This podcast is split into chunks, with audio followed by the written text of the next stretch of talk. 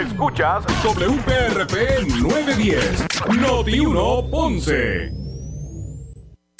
Uno Radio Group, Noti 1630 ni ninguno de sus auspiciadores se solidarizan necesariamente con las expresiones del programa que escucharán a continuación. La temperatura en Ponce y todo el sur sube en este momento. Noti 1630 presenta Ponce en Caliente con el periodista Luis José Moura. Saludos amigos, les saluda Radamés Torres. Esto es Ponce en Caliente por Noti1 910. Eh, hoy vamos a hablar de, de, varios asuntos. Como todos los jueves va a estar con nosotros el pastor René Pereira Jr. Pero antes vamos a hablar sobre la actividad que se va a estar celebrando el próximo semana de más arriba en Villalba, que es la media maratón de Puerto Rico en Villalba. Para eso está con nosotros el señor Irwin Rosado de eh, Comunicaciones y Relaciones Públicas de ese comité. Irwin, saludos, buenas tardes.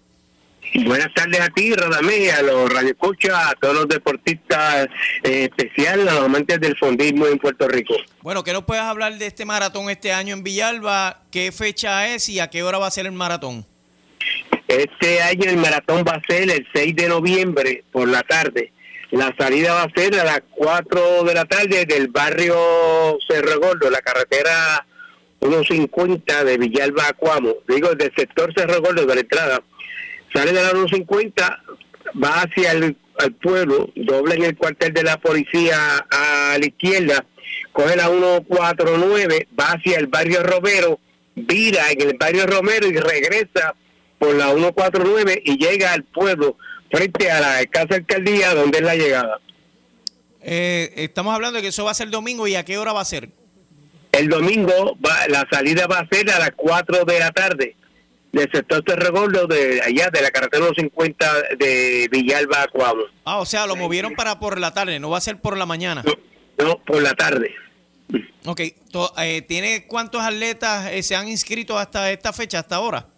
Hasta ahora a través de mi evento online, el, fondista viajero, este Torrimay Jover, eh, la Meta Running, este Fix y mi evento online se han inscrito, hay alrededor de 60 corredores inscritos hasta el momento. Y la invitación es para que toda la familia, no solamente de Villalba, de todo Puerto Rico, vaya a disfrutar. ¿Qué, qué número es este evento? Esta es la edición 54. Vamos a tener música en la plaza el, el domingo. Va a haber unos kioscos allí para que la gente pueda disfrutar y, estar en armonía con nosotros allí, con, con el pueblo, calurosamente, para que Villalba es un pueblo hospitalario y que una vez más Villalba va a hacer historia con esta edición número 54. Este es un evento que se fundó en el 1998 por un grupo de personas villalbeños encabezados por el señor Jaime Lavoy, que fue el que fundó este evento con un grupo de amigos villalbeños. O sea que la meta pues termina allí en la plaza pública.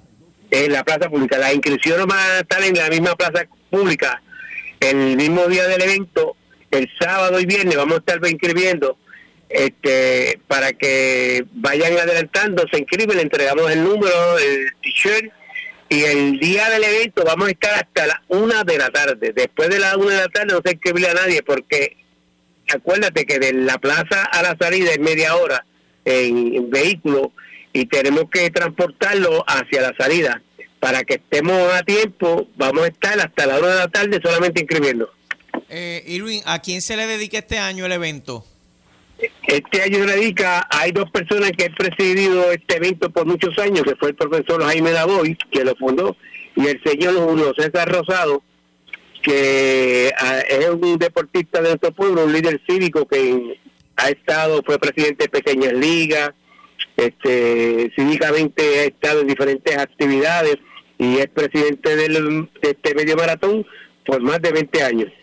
Irwin, y, quién va a ser el, disparo de salida? El, disparo de salida va a estar a cargo del profesor Ramón Olivieri Sánchez, instructor de Taekwondo, eh, que fue recientemente exaltado al Salón de la Fama a nivel internacional. También fue árbitro internacional. ¿Las premiaciones van a ser en metálico? Sí, pero la transmisión radial se le va a dedicar a dos jóvenes villalbeñas. Al mi Marí Guzmán de Jesús, medalla de plata en pesas en, y heterofilia en las justas intercolegiales este año, a Magali Correa Roche, medalla de plata en 400 metros con valla en la pasada Junta Intercolegiales. También le vamos a hacer homenaje al señor Víctor Casiano, cariñosamente le decimos Freddy, líder deportista de Díaz, amigo de nuestro pueblo, uno de los fundadores del Club de Yoga de Villalba, que fue el que se dedicó el porrón el pasado 15 de octubre. Ok, gracias Irwin por la información, eh, bendiciones y nos estaremos viendo por allá. Y mira, la, la, premiación, el, el ambas ramas en primer lugar son mil dólares, que vengan a correr para acá. En metálico. Sí. Ok, gracias Irwin Rosado. Gracias a ti, Rodamé, te esperamos mañana que esté aquí con nosotros en, en, la, en la conferencia de prensa. Cómo no, muchas gracias a Irwin Rosado, eh, director de comunicaciones y de relaciones públicas de ese, le llaman el medio maratón de Puerto Rico en Villalba, campeonato nacional. Y ahora hacemos contacto con el buen amigo, eh, muy querido amigo y muy reconocido pastor del área sur, René Pereira. Pastor, buenos días, buenas tardes. Buenas tardes, buenas tardes, Radamés. Saludos a toda la audiencia de Ponce en Caliente. Así que un abrazo, Dios me los bendiga a todos. Pastor, eh, hoy se alega de que culminaron las vistas sobre el proyecto del aborto. Eh, ¿Usted estuvo allí? No, no. Eh, hoy los cinco proyectos relacionados al aborto, pues entendemos que hoy fue, según informó el presidente de la comisión, el último día de vista yo había solicitado turno. Yo hablé personalmente con el presidente de la eh, comisión, el representante que preside la comisión, porque yo estuve en una de las vistas y, y dialogué con él y dije, mire, yo solicité, no me han llamado, eh, tengo ¿verdad? Mi, mi ponencia eh, lista eh, sí, sí, pastor, no se preocupe, que verdad, vamos a bregar con eso para que se comuniquen. Bueno, pues me quedé esperando. Así que no, yo, o sea, a otros sí lo citaron, ¿verdad? Que han estado eh, tanto los, los, los deponentes pro vida como también los que los que están a favor del proyecto de Nogales, ¿verdad? Que creo que es el 1403, si no me equivoco, que es el de el único proyecto que favorece el aborto allí es ese. y entonces pero a mí no me citaron, eh, no, sabe, yo hice el acercamiento, yo envié mi solicitud, yo hablé con el presidente de la comisión, de hecho eh, hablé con la representante Lizy Burgo del Proyecto Dignidad, eh, que también estuvo allí, y ella es la que me pone en contacto.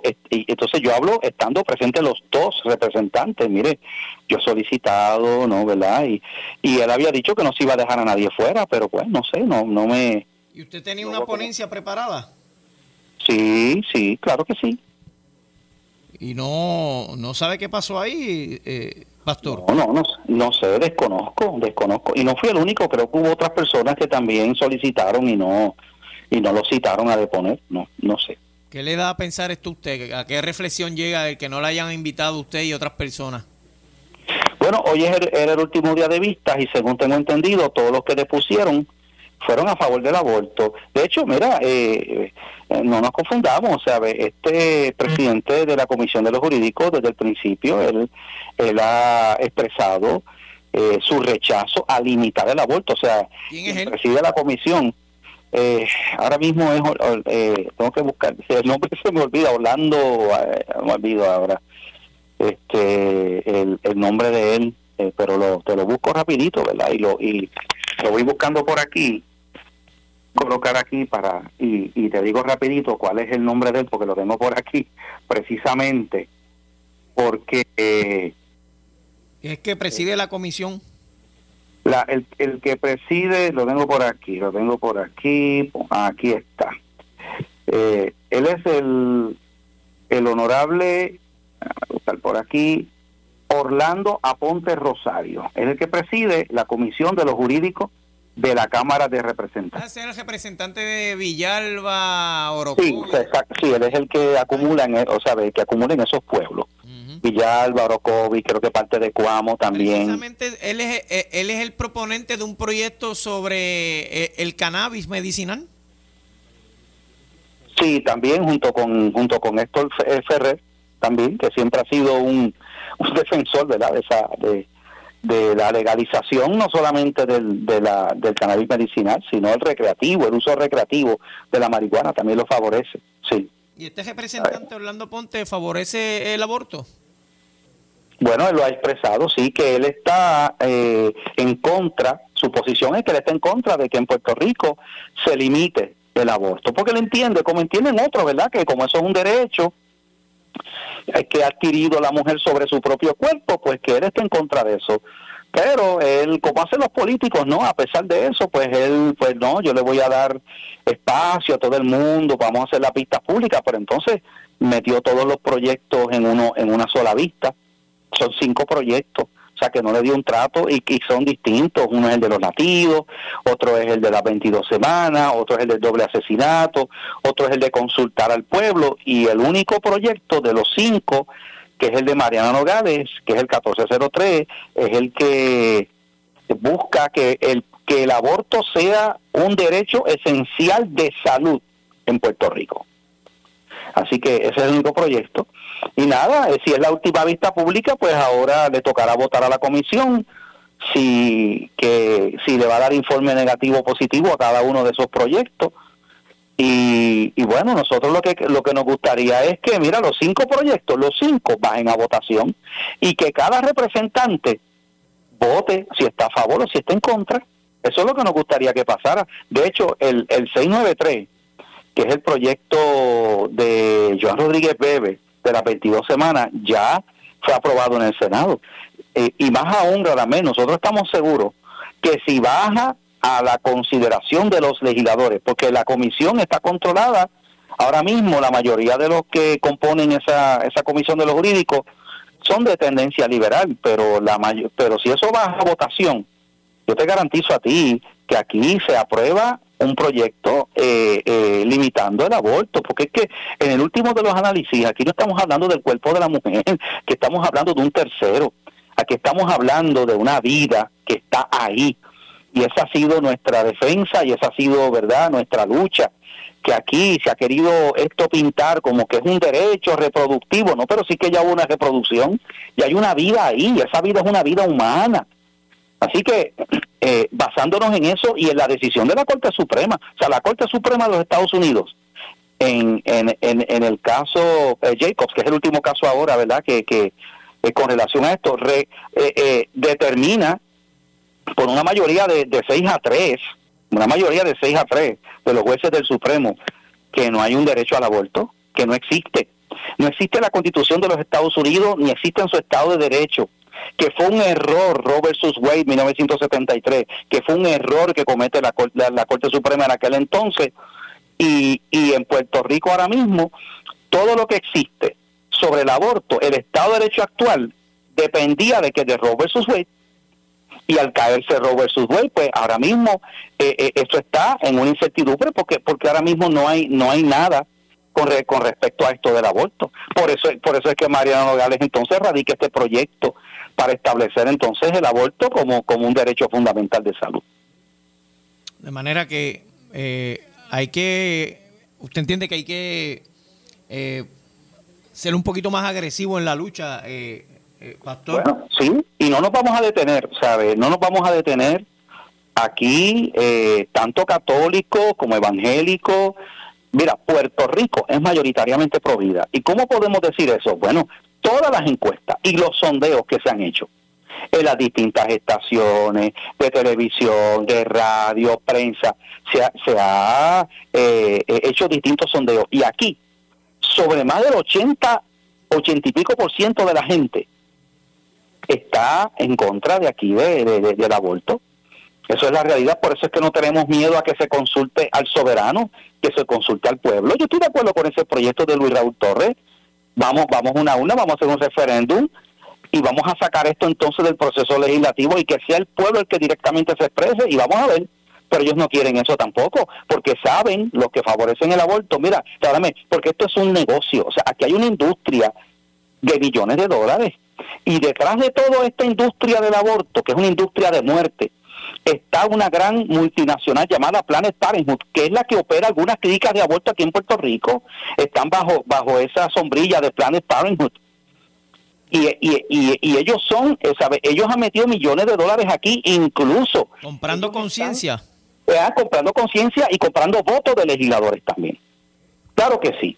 Y, y, y, auspiciándole campañas políticas a los que favorecen el aborto. Son, es, una, es una organización sumamente poderosa en los Estados Unidos. Y ellos son los que están detrás de esta industria. Es lo mismo que pasa con el asunto este de la marihuana. Eh, aquí se ha querido vender esto como que no, que la marihuana, que eso cura, que eso ayuda. Mira, eh, eh, eso es, eso es totalmente falso. La marihuana no tiene ningún valor curativo ni sana ninguna enfermedad. Tiene una, una ¿verdad? El, el, el cannabis tiene unos componentes como el tetrahidrocannabinol, que es el THC, que en ciertas condiciones, en ciertas dosis, pueden ayudar a aliviar algún tipo de dolor, pero no te dicen que ya eso existe y que existe un medicamento llamado Marinol, aprobado por la FDA, que tiene ese componente, y hay otro que se llama Sativex, que tiene ese componente y que, y que lo cubren los planes médicos los planes médicos lo cubren porque está aprobado por la Food and Drug Administration, pero aquí hay una gente que quiere eh, eh, utilizar todo esto y aquí han metido dinero en, y le han puesto dinero en las manos a los políticos aquí para que aprueben y para que aquí se cree una industria del cannabis que resulta ser muy lucrativa para ciertas personas. Porque esa es la realidad. Eso de que no, que eso va a traer aquí ingresos al gobierno, no. Eso no ha traído ningún tipo de ingresos al gobierno. Bueno, al sol de hoy, que ya llevamos ya con esto del, cannabis medicinal de hace tiempo, se están quejando porque hay demasiados dispensarios y que no está entrando el dinero que, que, que, ellos esperaban que iba a entrar. Pero, pero ahí, ahí lo tenemos, ahí tenemos el ejemplo. Incluso eh, yo estuve hablando con el representante Orlando Aponte, eh, estuve preguntándole sobre el proyecto que radica eh, para despenalizar la posesión o, la utilización de, de, droga. Y él dice, mira, una persona que está presa porque se fumó un moto, se metió un poquito de marihuana, pues que la saquen de la cárcel porque eso no es delito. Delito es que posea un montón con la intención de venderla o algo así. Eh, que, esa es la postura que él tiene en cuanto al proyecto que... Pero, ¿sabes qué? ¿Sabes qué, Eso es una postura... Él, él está diciendo algo que es falso. En Puerto Rico no hay nadie ahora mismo preso por posesión simple de marihuana. Eso es mentira. Eso es algo que están diciendo que es incorrecto. En Puerto Rico no hay nadie. Lo que pasa es que sí hay personas que están presas por otros delitos donde parte de los delitos también es que lo encontraron con marihuana, pero pero están presos por esos otros delitos. Por aquí nadie va preso. Aquí lo que se establece es y lo que se aprobó hace un tiempo para acá es que la persona que, que lo que verdad que la policía lo coge o algo con, con cierta cantidad de marihuana que no sea una gran cantidad, va un programa de desvío, el juez lo manda un programa de desvío con unas clases, lo ponen. Eso es lo que está pasando, o sea, no existe eso, están mintiendo. En Puerto Rico, repito, para que el pueblo me escuche y me entienda, no hay nadie preso porque lo metieron en la cárcel, porque tenía un moto, chico, o porque, o, porque tenía tres cigarrillos de marihuana. No, eso no existe en Puerto Rico. ¿Y con qué intención se estarán inventando eso? ¿Para, para eh, eh, empujarnos qué? Porque cuando él dice eso, yo algo, algo se deben traer, porque yo pensé eso mismo que usted está diciendo. ¿Quién está preso por, por tener un moto o estar fumando su moto? Nadie, nadie. Ahora yo te voy a decir, tú me has hecho una pregunta excelente. ¿Qué es lo que hay detrás de todo esto? Detrás de todo esto están utilizando eso. Es lo mismo que utilizaron. Mira, vamos a la medicina, a, probar la cannabis, porque acuérdate que esto ha sido muy astutamente un proceso. Y así ha sido en otros lugares. Primero vamos con el cannabis medicinal, marihuana medicinal, y vamos a venderlo como que bendito los pobrecitos pacientes de cáncer, los, los epilépticos, esto les va a ayudar, y esto todo es mentira. Todo fue para montar una industria ¿eh? medicinal. Pero la industria medicinal es la cabeza de playa para lo que ellos quieren, que es la recreativa. Y para eso, como a nivel federal sigue siendo un delito, por eso es que el dinero que generan los dispensarios de cannabis no lo pueden depositar en bancos, porque los bancos están bajo el gobierno federal. La, la, la Federal este, Deposit Insurance Corporation tienen que ponerlo, eso, eso, eso, mira, ahí está, el, ahí está el lavado de dinero, brother. Y ahí están los traqueteos que tú no tienes idea. ¿Ok? Pero aparte de eso, ¿qué es lo que ellos quieren? Ellos quieren establecer que la posesión de ciertos gramos de marihuana esté por la libre. ¿Por qué? ¿Tú sabes por qué? De hecho, están hablando creo que de 30 gramos. ¿Tú sabes cuántos cigarrillos de marihuana salen, salen de, de, de, de, la, de esa cantidad de esos gramos? Estamos hablando de como 50 cigarrillos. ¿Ok? Ahora, ¿qué me garantiza a mí? Que, o sea, eso es que si te cogen con esa cantidad, o menos, no tienes problema, no te van a hacer nada, pero si te cogen con más de esa cantidad, entonces sí proceden legalmente. Eso es lo que ellos quieren hacer. Por eso ellos quieren establecer, pues mira, ciertos gramos de marihuana que te cojamos, de verdad, pues no, pues no va a haber ningún tipo de consecuencia legal. ¿Y qué es lo que dicen? Ay, porque bendito, no queremos dañarle el récord, no queremos afectarle la vida a esa persona, pero eso es en el momento. Una persona, por ejemplo, puede ir y buscar 25 cigarrillos de marihuana te cogieron con eso, no te pasa nada, los vendiste por ahí, ¿verdad? Los vendiste y luego vas y buscas 25 más. El, el, truco está en que no te cojan, cuando te cojan, no te cojan con más de esa cantidad. Están legalizando el tráfico de esa sustancia eso es lo que están haciendo. Todo es parte de que de llegar a, que esté, eh, eh, como, como pasa en otros sitios, que hay montones de, de por ejemplo, en, Estados Unidos ya hay estados que han aprobado esa legislación y, y, y, van y te, y te, y te montan los lo, lo, lo, los negocitos esos donde donde donde todo eso te lo venden ahí y, y, y, tienen a la gente intoxicada. Mira, ahora mismo en montones de lugares donde se han aprobado esta legislación, se han disparado los casos de gente, hasta niños, porque, oye, tú no vas a impedir. Pues ellos dicen, no, porque eso no va a llegar a los niños. Mire, por favor. Si aquí sabemos que, que, que, que, que un adulto puede comprar, una persona puede comprar eh, esas cosas y luego dárselo a los niños y los hacen en dulce, y los hacen en paleta, y los hacen en, bizcochito. A ver, eh, la marihuana aquí se hace de diferentes maneras y todo eso tiene consecuencias que se ha probado a nivel de, de, la, de, la, de la Asociación de Psiquiatría Americana en el DSM-4. Hay eso de que la marihuana no es adictiva, de que eso no produce, eso es mentira, sí produce adicción y se ha comprobado por los expertos en adicción que es la puerta para probar drogas más fuertes, porque una vez tú te acostumbras a la nota de, de, la marihuana y ya y ya el cuerpo ya no te hace efecto, ya tú vas a querer otras sustancias más fuertes. Y si tú le preguntas a la gente que brega con problemas de adicción en Puerto Rico, te van a decir la mayoría de los tecatos que tenemos hoy día, metiéndose fentanilo, metiéndose cocaína, metiéndose heroína y todas esas drogas, empezaron fumando marihuana. Y se volvieron adictos a otras drogas. Claro, claro que sí. Claro que sí.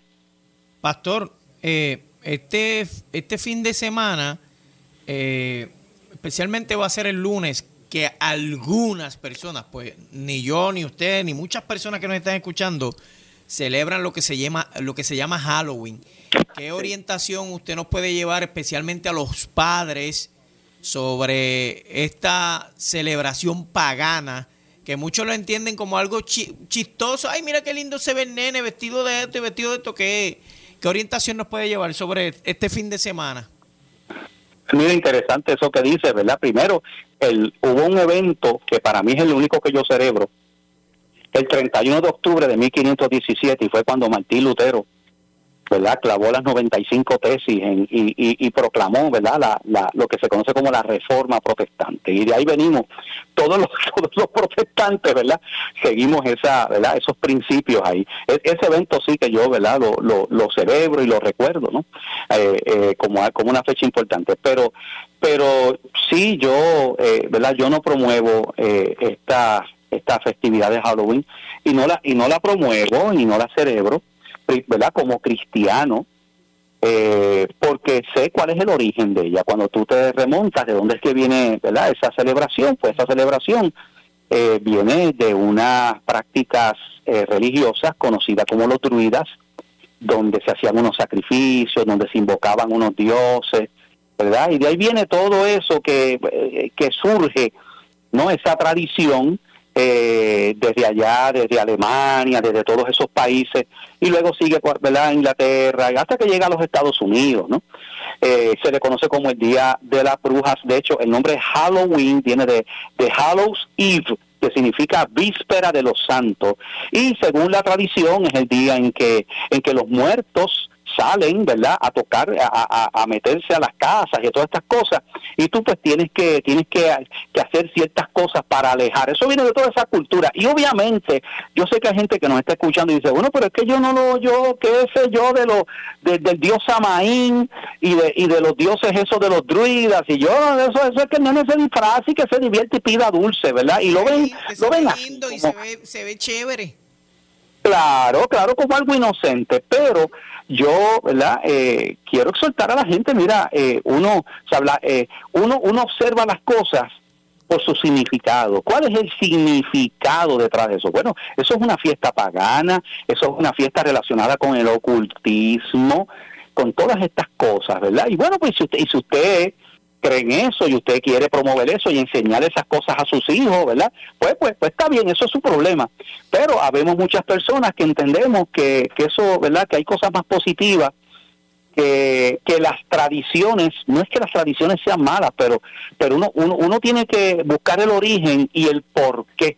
¿verdad? Uno observa una tradición y yo soy de las personas que entiendo que yo debo respaldar algo que vaya de acuerdo a mis principios y mis valores si algo no va de acuerdo con mis principios y mis valores, pues mira, yo no lo respaldo, yo no lo, ¿verdad? Yo no lo, no lo observo, aunque sea cultural, aunque sea algo, ¿verdad? Este, eh, mira, ahí en, México hay una festividad que ellos celebran que, que, que, se llama la Santa Muerte y hacen una serie de cosas.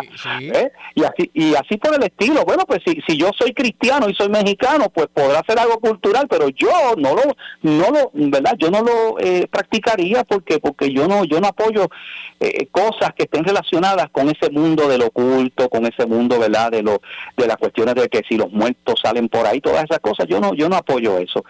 Y si usted es una persona, ¿verdad?, que tiene esos principios cristianos y que tiene esos valores, pues no debería hacerlo tampoco. Pastor, gracias por estar con nosotros esta media hora eh, y bendiciones siempre. Claro que sí, Radamés, y un abrazo y Dios me lo bendiga a todos. Gracias. Vamos a ir a una pausa y regresamos en vivo a En Caliente desde Ponce. Breve le echamos más leña al fuego en Ponce en Caliente por Notiuno 910. Cuando el mundo entero escucha este sonido, representa el inicio de la Navidad. Su voz y su trombón han viajado el mundo entero. Y el 17 de diciembre llega el Coca-Cola Music Hall. Willy Colón en concierto, celebrando el 52 aniversario de Asalto Navideño y sus éxitos.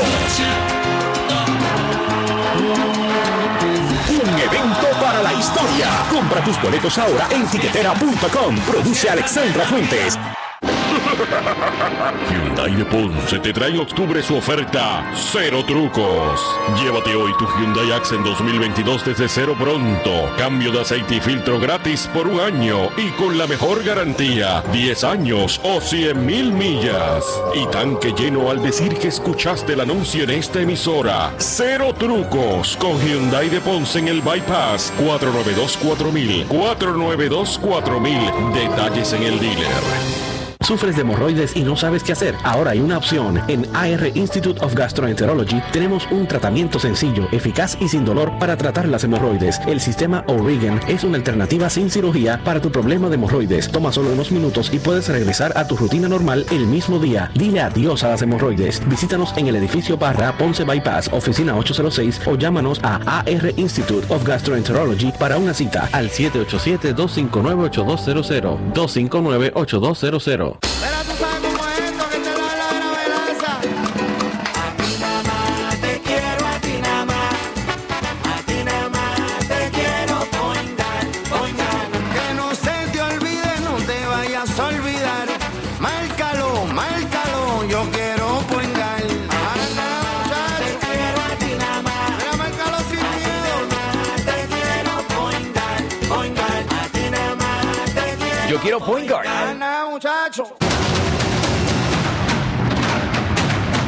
Llegó móvil. Sí, llegó la gasolina Premium Móvil Synergy Supreme Plus. ¿Y qué beneficios trae para ti la gasolina Móvil Synergy Supreme Plus 93 octanos? Móvil te ofrece mejor millaje y mejor desempeño para tu motor. Ahora puedes llegar mejor y más lejos. Elige mejor. Elige móvil.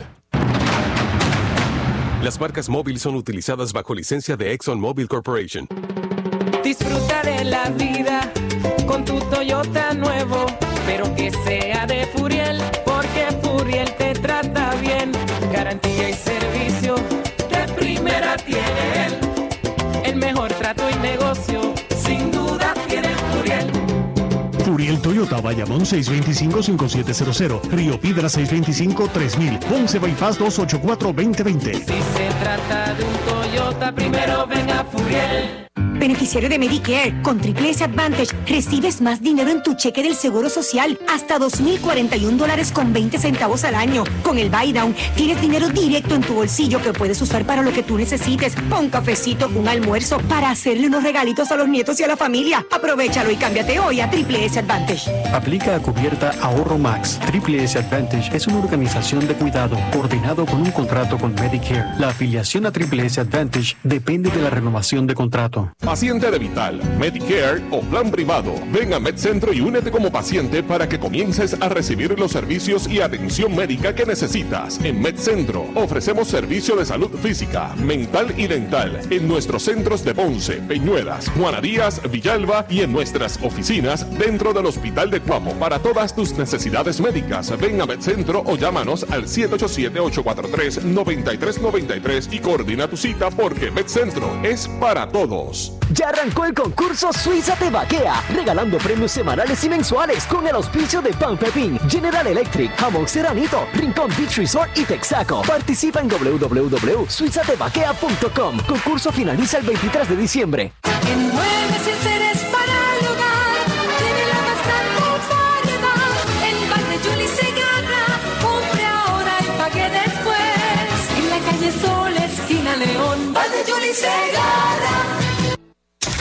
Somos Noti 1630. Noti 1630. Primera fiscalizando. El área sur está que quema. Continuamos con Luis José Moura y Ponce en Caliente por el 910 de tu radio. Bueno, ya estamos de regreso aquí en Noti 1 910 Ponce en Caliente. Le saluda Radames Torres en sustitución del compañero Luis José Moura. Eh, ¿De qué vamos a estar hablando en este momento? Antes de entrar con mi próximo invitado, quiero decirle que la situación eh, dentro del Partido Popular, en vez de enfriarse, sigue caliente, sigue candente dentro de ese partido. Si no hay consenso, todos pierden en el Partido Popular Democrático en la Asamblea de Reglamento de la Colectividad que será el 13 de noviembre. Eso lo dijo el alcalde de Villalba, Luis Javier Hernández Ortiz, eh, sobre lo que está pasando dentro de ese partido que eh, tienen unos protagonistas que usted se queda bobo. Eh, Jesús Manuel Ortiz, Héctor Ferrer, la alcaldesa de Morovis, eh, el nieto de, de Papi Hernández Colón, de abuelo Hernández Colón y Papi José Alfredo Hernández Mayoral, que es Pablo José Hernández Mayoral, Hernández Rivera, que están visualizando este nene como que quiere, quiere ser candidato a comisionado residente dentro del Partido Popular cuando no se ha embachado un tenis de los que yo tengo puesto, pero en este caso serían los de él, no se ha embachado un tenis en ninguna comunidad, no ha ido a, a- a- a- solidarizarse con el dolor de muchas familias a nivel de todo Puerto Rico, pero como ya lo han entrevistado varias veces, como es el nieto de Hernández Colón, como es el hijo de José Alfredo, pues, y ya tiene un título de Yale o de yo no sé qué universidad, pues ya, ya lo están visualizando como un líder. Hasta yo mismo puedo ser líder por estar hablando por este micrófono. Porque ese muchachito lo que ha hecho es hablar por micrófono, por radio, televisión y periódico. Entonces ya lo visualizan como un líder. Cuando no ha ido, como te dije, a enfangarse los tenis allá con Panchita, la que vive allá en la montaña, con Joaquín, el que vive acá en la costa, por poner nombres de ejemplo. Entonces, ya él es un líder, eh, incluyendo a Charlie Delgado también. O sea, hay unas personas dentro del Partido Popular, hay unos personajes que están con esto de quítate tú para ponerme yo. Usted recuerda esa canción, quítate tú para ponerme yo. O sea, le están diciendo a José Luis Dalmao, quítate tú, que yo sé hacer mejor el trabajo que tú. Quítate tú para ponerme yo eh, un- una guerra de, de egos, eh, una guerra que tienen de un protagonismo que tienen dentro del Partido Popular, mientras usted como pueblo está chavado. Sí, porque estamos chavados todos en Puerto Rico, pero los políticos que se supone que tienen que hacer un trabajo por usted, por mí, por mi familia, por su familia, pues están peleando ahí peleándose por quién puede ser el más lindo y el más que corre el Partido Popular y, el, y, la cara más bonita, con pelos pintados, con mucho maquillaje, mucha ropa cara a los hombres y todo eso, para que usted los estudie y usted sepa que es un líder. Es bien vergonzoso lo que está pasando dentro del Partido Popular Democrático. Bien vergonzoso. Pero de eso no voy a hablar ahora. Voy a hablar ahora con ustedes sobre eh, unos casos que estaban un poco callados. Están un poco callados también, que es la desaparición de el joven eh, Rolando Rolandito Salajusino, eh, quien fue visto por última vez el 7 de julio del 1999. Y yo quiero hablar con esta persona que es el buen amigo Fernando Fernández. Eh, Fernando Fernández, si usted no lo conoce, le voy rapidito, en un minutito, le voy a leer algo sobre él. Fernando Fernández es un investigador privado con una comprobada trayectoria de más de 15 años resolviendo casos a través del Caribe y los Estados Unidos. Operando desde Puerto Rico, Fernando es ampliamente reconocido por manejar de forma creativa y eficaz complejas investigaciones domésticas y criminales y ha desarrollado una reputación a nivel mundial por su confiabilidad, eh, ingenuidad, honestidad y su impecable atención al detalle. Y está con nosotros aquí en Ponce en Caliente por Noti 1910. Fernando, buenas tardes. Saludos, Radamés, gracias por esa introducción y gracias por invitarme a tu programa. Mi admiración y un honor tenerlo aquí en Noti 1 con nosotros para hablar de varias cositas que te voy a preguntar. Tremendo, estamos para servirle. Bueno, eh, todos en Puerto Rico recuerdan a, a Rolandito.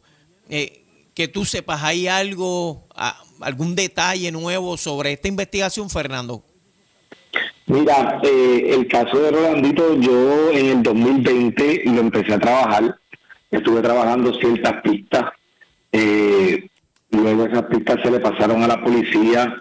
Eh, de, de mis pistas, yo todavía algunas las estoy trabajando. Ahora, en mi última reunión que tuve con la policía de Puerto Rico, yo sé que ellos están trabajando otras pistas diferentes donde eh, había que corroborar, ¿verdad?, Eh, la información que se había recibido. Y yo te puedo decir de este caso, que este caso cada vez que se hace una publicación, cada vez que algo salta a la prensa, es porque llegan pistas. Es un caso que lleva mucho tiempo, pero toda pista se corrobora.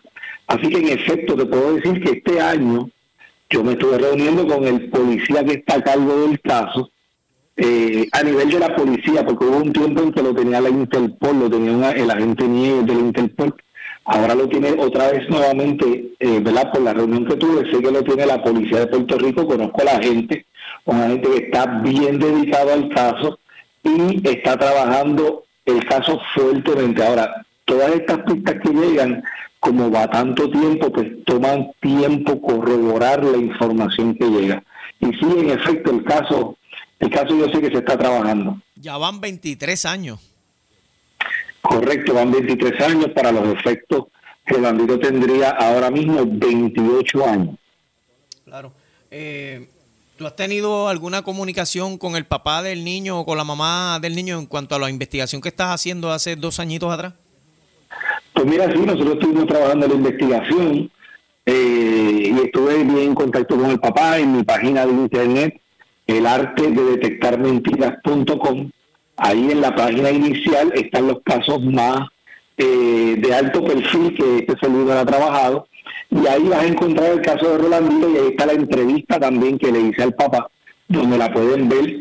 Eh, fue una entrevista bien abierta, bien sincera, donde hablamos desde el principio del caso hasta el final del caso. Y ahí por esa entrevista a mí me llega una serie de pistas que en aquel momento pues eh, la persona que trajo la pista sentía que la policía, bueno, no la policía, en aquel momento eh, la Interpol no estaba trabajando el caso eh, porque había dado una información y de la Interpol no la habían llamado.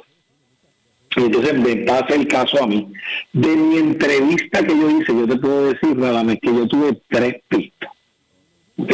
yo tuve tres pistas y esas tres, tres pistas, hay una que es prometedora, fue, y es prometedora porque se hizo vigilancia, se estuvo eh, analizando el perfil y las fotos de una persona ah, que, tenía, y digo tenía, pero como digo, digo, no ha acabado, ¿verdad? Pero en aquel momento, en el 2020, eh, los rasgos, tenía rasgos, los ojos, la quijada, y se parecía bastante, pero todo esto, pues obviamente como es investigativo, se hace a través de una vigilancia, se, se establece ¿verdad? Este, una confidencialidad de que esa persona que estamos investigando no sepa que sospechamos que esa persona pudiera ser, ¿verdad? Este, Rolandito, ¿no?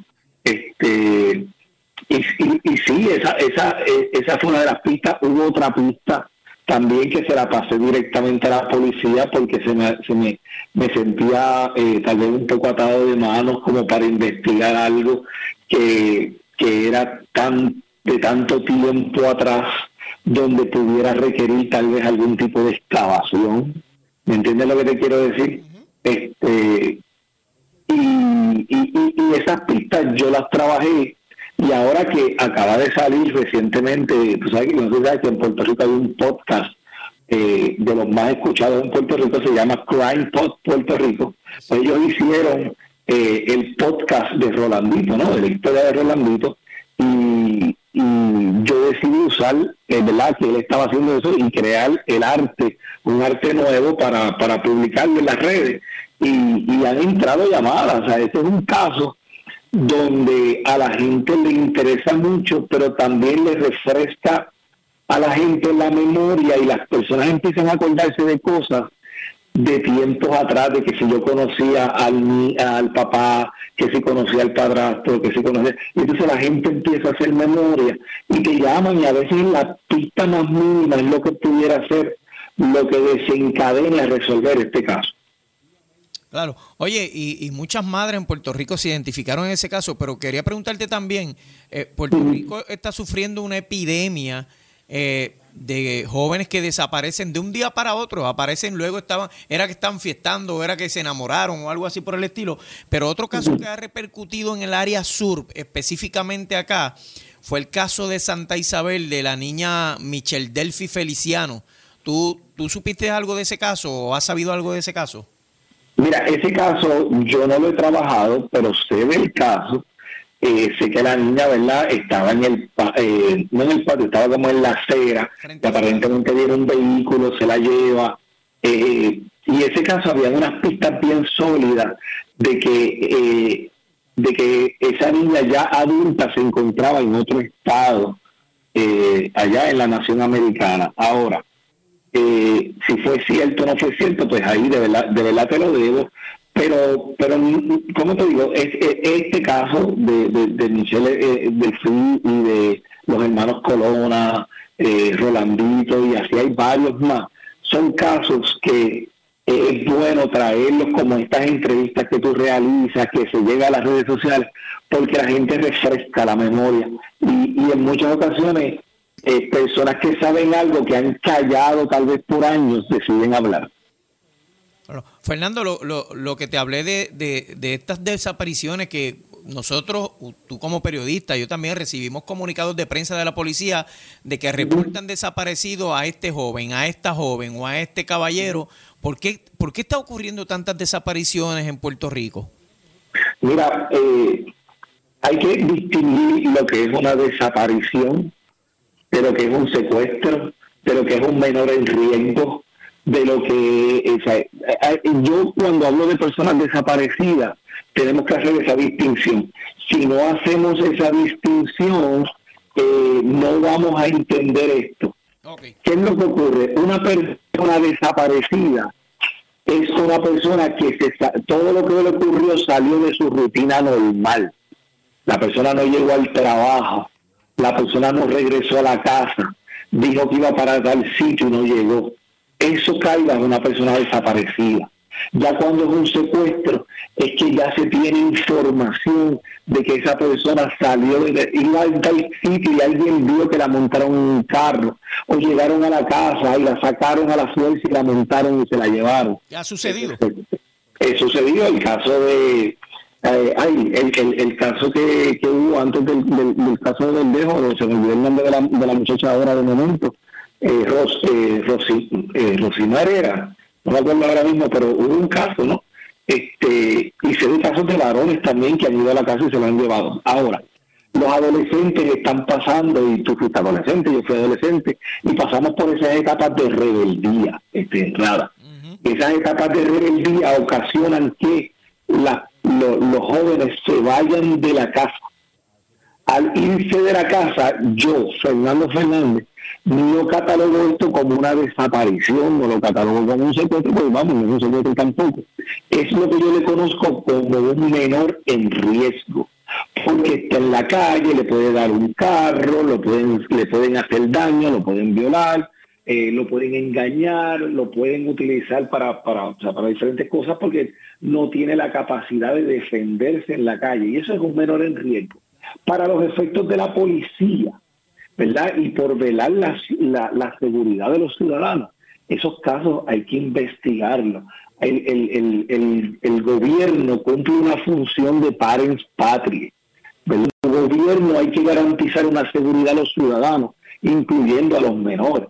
Entonces, un menor que se escapa, yo entiendo que la gente se molesta, pero recuérdese cuando usted era adolescente, que usted se iba para la discoteca y a lo mejor no le decía a su papá, ¿ves? Entonces su papá por dos, tres horas no lo buscaba porque no habían celulares. Entonces pues había que esperar a que usted llamara. Y podían pasar dos horas y eso era normal. Ni había redes sociales. Y no había redes sociales. Ahora toda la comunicación es más rápida.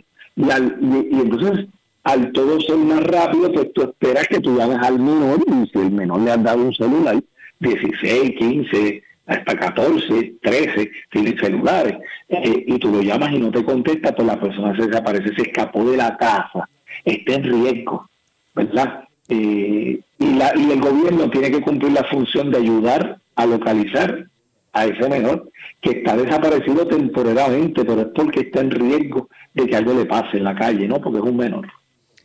Fernando, eh, vamos a hablar eh, un poquito ya en esta parte final de eh, qué es el arte de detectar mentiras, como se llama tu página. Mira, eh, yo llevo muchos años ya, llevo 17 años de carrera, de los cuales te puedo decir que llevo como 12 trabajando todo lo que tiene que ver también con el análisis del lenguaje corporal, el análisis de las microexpresiones, de las macroexpresiones. Y el arte de detectar mentiras es, es la página mía de internet, yo le puse así, a un taller que yo ofrezco, eh, que ahora mismo, ¿verdad? lamentablemente por todo el trabajo que tengo y por, y por lo que pasó con la pandemia, que no nos podíamos reunir, yo estos talleres los detuve.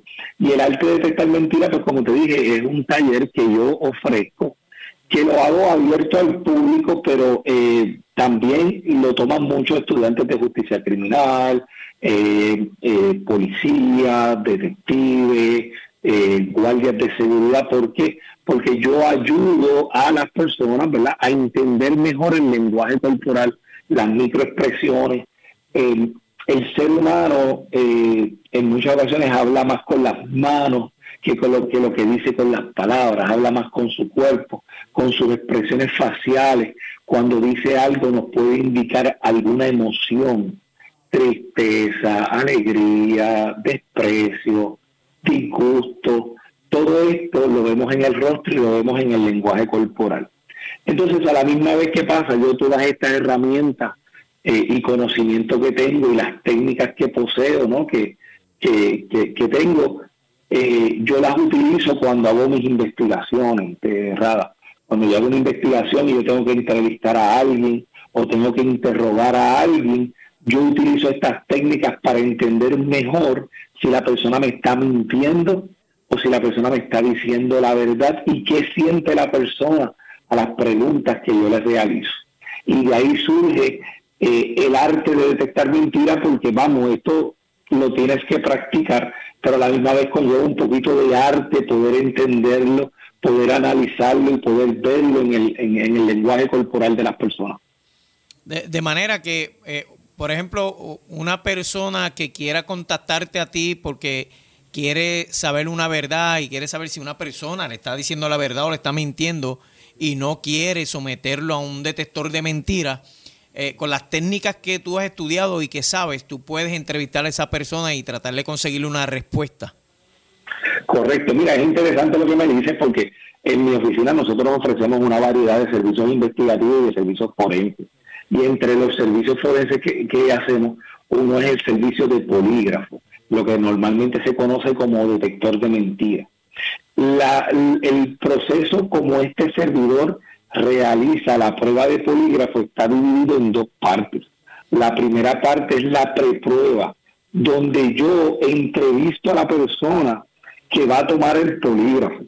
Rada, en el 80-90% de las veces, en esa preentrevista, antes de que la persona se siente en el polígrafo, ya yo sé si la persona va a pasar la prueba o no va a pasar la prueba. Wow. Por- porque yo analizo a la persona durante la entrevista inicial y después le digo, ok, vamos a sentarte ahora en el polígrafo, lo sentamos, lo conectamos al instrumento, le hacemos las preguntas que se, se tiene duda si está diciendo la verdad o no.